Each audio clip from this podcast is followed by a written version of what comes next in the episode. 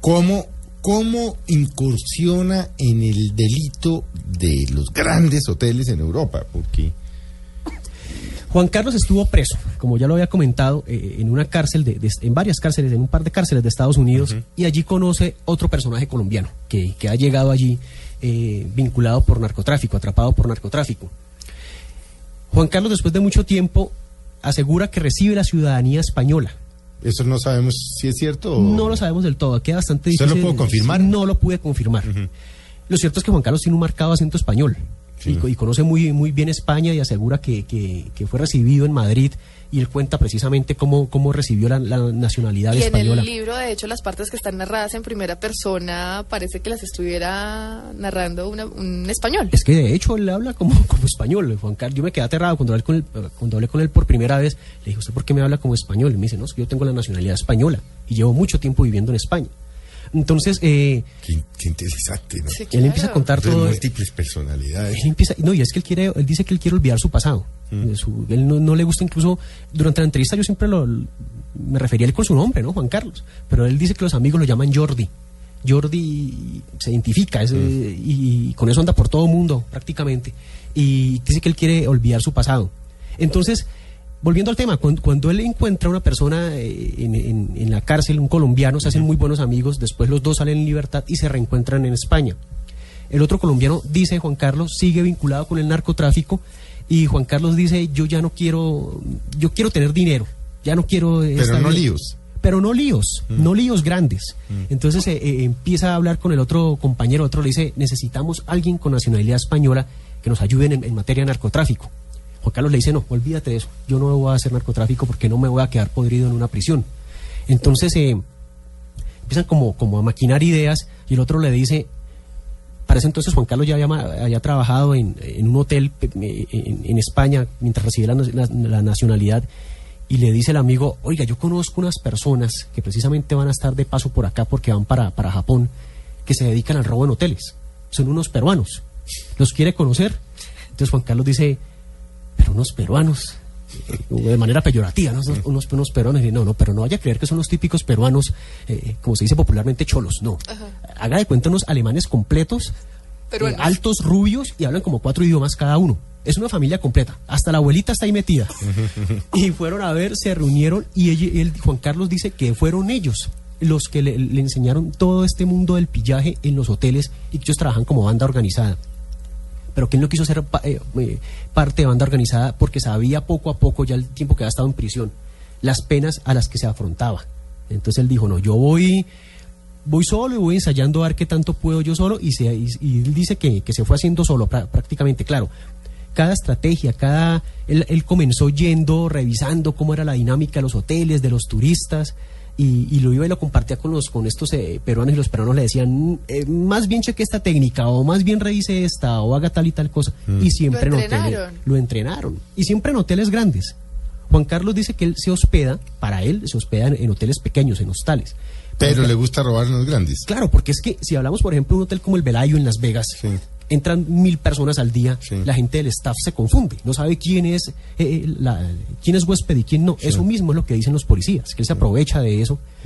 Escucha de pronto por allí en el, en el restaurante o algo el, el nombre de una persona, más o menos la ha pisteado. Ha visto que está en una de las suites más costosas, porque él solamente se mete con las personas que, que- que ocupan las suites más costosas. Y cuando están, por ejemplo, en el restaurante, cuando uno va y hace un pago, o, o llega el mesero, o llega el botones, no sé, le pregunta a uno la, la habitación, pues uno la dice y por lo general la persona de la mesa enseguida alcanza a escuchar ese número. Así es. Claro. Juan Carlos va con ese número, pide una orden de gastos al día en la recepción, pues ya dando el número a la habitación no tiene ni- ningún otro problema. En esos hoteles tan grandes le pasan el papel y ya con ese papel él ve el nombre de la persona que está en la habitación. Como tiene contactos, aprovecha eh, y va y falsifica un documento, por, por lo general una especie de licencia de conducción. Entonces, si usted está en un hotel, por decir algo en Estados Unidos, ¿cómo va a saber cuál es la licencia de conducción de alguien en, en Londres, en Reino Unido, en Francia? Entonces él va con el argumento de, de decir, mire, se me quedó el pasaporte, mi- todas mis identificaciones dentro de la habitación. O perdí la llave, deme una- otra llave. no, es que ese es el argumento. Él dice, necesito la llave. Entonces, cuando de pronto le preguntan, ¿y, y sus documentos? Es que se me quedaron en la habitación. Vea, lo único que tengo es esta tarjeta de conducción, esta licencia de conducción. Le creen le pasan la llave, cuando él entra allá, eh, chequea como por 20 minutos qué, qué puede haber en la habitación, suites grandes y lujosas, y llama ya no a recepción, no se comunica con recepción, se comunica con, con el departamento de seguridad del hotel y le dice, oiga, se me bloqueó la cajilla de seguridad. Entonces, claro, si usted lo están llamando dentro de un hotel, dentro de, de- de la misma habitación, usted no duda de, de que, de que sea, de que no sea el huésped, usted cree que es el huésped. Entonces, el, el agente del hotel de seguridad sube a la habitación, Le desbloquea la cajilla desbloquea y hasta la- luego. eh, hasta luego. Ahí quedó. Entonces, con eso se ha hecho, con esa técnica, por ejemplo, en el 2003, se hizo con 280 mil dólares ¿Cómo? de, de un, de un turista. ¿Que, que había en una cajilla de seguridad o qué? Sí, claro, lo que tiene que ver con, con tarjetas de crédito, eh, de, mm, dinero en efectivo, joyas, todo eso sumaba 280 mil dólares. Y bueno, ¿y él en qué momento empieza como a, a, a fijarse o en, en extravagancias? Porque él también, o sea, a medida que va amasando fortuna, se va dando gustos y va adquiriendo otro tipo de modales, como que se convierte en otra persona. Él dice que básicamente los mentores eh, fueron los peruanos. Entonces los peruanos le Lo di- sofisticaron. lo sofisticaron. Ellos fueron los que le dijeron, vea Juan, primero usted tiene que hablar, porque él dice que él era muy tímido, que él no hablaba. Usted para este negocio tiene que hablar. Y lo ponían a hablar. Hable, hable y hable. Y lo segundo, vístase bien, no necesariamente costoso. No, no marca, pues. no pero- marca, pero, Pero pero, pero sepa lucir la, la ropa. Entonces le, enseñaron en este cuento y él decía que precisamente estando metido allí fue que él ya empezó a contemplar mejor las cosas, al punto de que ya se volvió un fanático de los relojes. Él dice que tiene alrededor de 100 relojes y, y- y en los robos se ve la cantidad de relojes que, que ha robado. Son, son Rolex, Frank Mueller, Patek Sí. Philippe, Sí, sí, sí. muy ca- muy costosos y de hecho la otra vez que, entró a una de, de las eh, a una suite en, en Dublín eh, encontró una tarjeta de crédito de alto de alto cupo y no encontró ningún reloj y se aficionó por un Rolex Daytona y fue y lo compró como, como por 18 mil libras esterlinas, Ese, 18 eh, mil con dólares. esa tarjeta. Con esa tarjeta. Sí. De hecho se lo O sea, incautaron, no encontró el reloj, pero fue a comprar uno. fue a comprar uno. Y se lo contaron cuando cogieron preso. Claro, cuando lo cogieron se lo incautaron precisamente y él dice, de todo lo que me incautaron, lo más lo más costoso era el reloj, porque a la hora la verdad, eh, él dice, él denomina su, eh, lo que- sus delitos como trabajo y él dice, ese trabajo eh, fue mucho esfuerzo para la hora la verdad no resultó no resultar con mayor cosa. Mm. Y él dice que su gente, que, que, que la gente a la que roba no son víctimas, sino que son sus clientes, porque él dice que él no roba a, a personas eh, de clase media que van y pagan, por ejemplo, las vacaciones en, en Disney o, o personas eh, pensionadas. Mm. No, él dice, yo me meto a hoteles caros que yo sé que las suites son las más costosas. A la hora de verdad les lastimo el ego, pero no les lastimo el bolsillo. Entonces, Sí, es a, que- sí, a un rico de una suite de 6 mil dólares la noche, pues que le roben un reloj de 20 mil dólares, pues no le importa.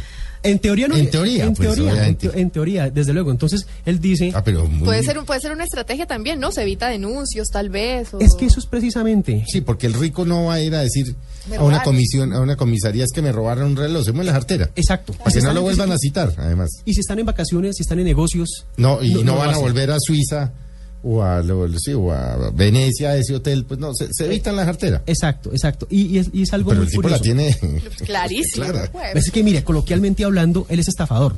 Es que es estafador. Sí, porque engaña y pasa todo este tipo de, de embustes a la gente, pero en la letra menuda, en lo que tiene que ver con la ley, él es eh, un ladrón, un ladrón común y sus robos son, son robo simple con allanamiento de morada. ¿Por qué? Porque él llega y roba eh, en, en los, en los grandes hoteles y el huésped no lo denuncia a él, entra es a denunciar al hotel. Y como son gente con mucho dinero, dicen, ustedes Me pagan. permiti- claro, ustedes me pagan. Y aparte de eso, permitieron que una persona entrara a mi habitación, ¿qué tal que me hubiera querido matar?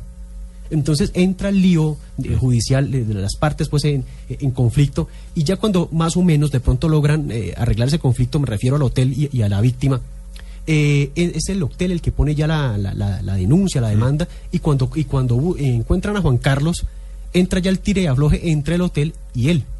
Y es allí donde él dice, de manera cínica, pero también es, es real, porque es que eso es lo que digo, que es la letra menuda, él dice, venga, ustedes fueron los que me dieron la llave de la habitación. Yo no rompí la cerradura ni quebré un vidrio para meterme. Ustedes fueron los que me abrieron la puerta, la, la puerta de, de la habitación.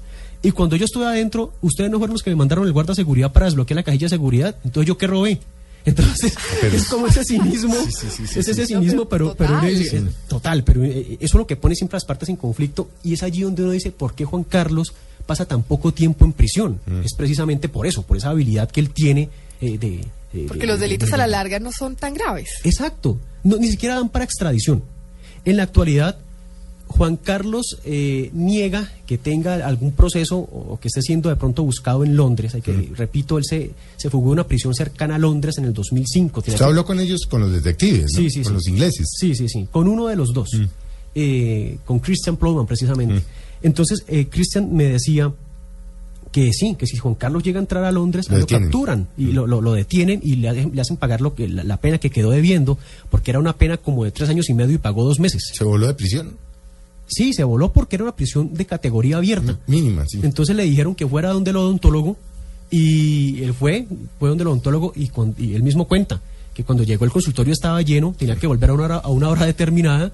El, el consultorio, se demoró, el médico se, se atendió en demorarlo. Ya cuando salió, vio que se había pasado la hora y dijo: Si yo regreso, es igual que no regresen, porque igual ya me van a, a denunciar como prófugo. sí. Entonces Decidió. decidió irse para, para, para Irlanda. Ya lo capturaron dos semanas después. Qué horror persona. Bueno, vamos a hacer un breve corte. Como se darán cuenta, el tiempo va a ser escaso.